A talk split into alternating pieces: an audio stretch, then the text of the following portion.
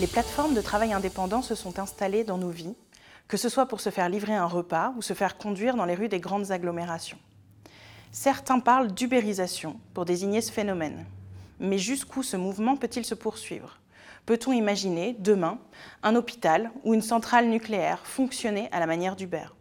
Sur cette question, deux perspectives diamétralement opposées s'affrontent. Certains, comme l'économiste américain Gerald Davis, estiment que l'entreprise traditionnelle et le salariat seraient désormais obsolètes face aux nouvelles technologies et aux aspirations des nouvelles générations à plus de liberté et plus de flexibilité. D'autres, au contraire, voient l'ubérisation comme un feu de paille. Les plateformes ont des difficultés à être rentables dans la durée et leur modèle est fortement contesté. Nous proposons plutôt de penser l'avenir des plateformes de travail indépendants en distinguant différents types de métiers ou secteurs d'activité.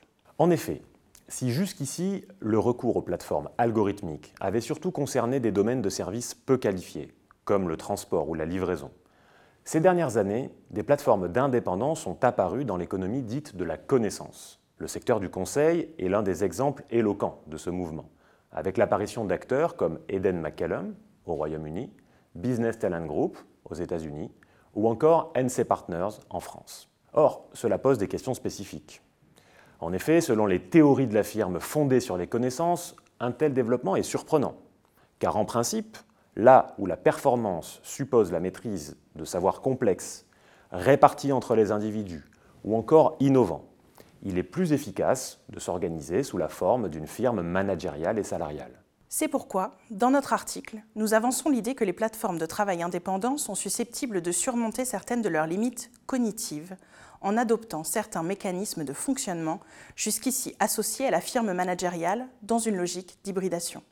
Celles-ci peuvent par exemple renforcer leur processus de sélection, leurs mécanismes de fidélisation des travailleurs ou encore organiser des communautés de pratiques entre pairs, s'éloignant par là même d'un fonctionnement purement marchand.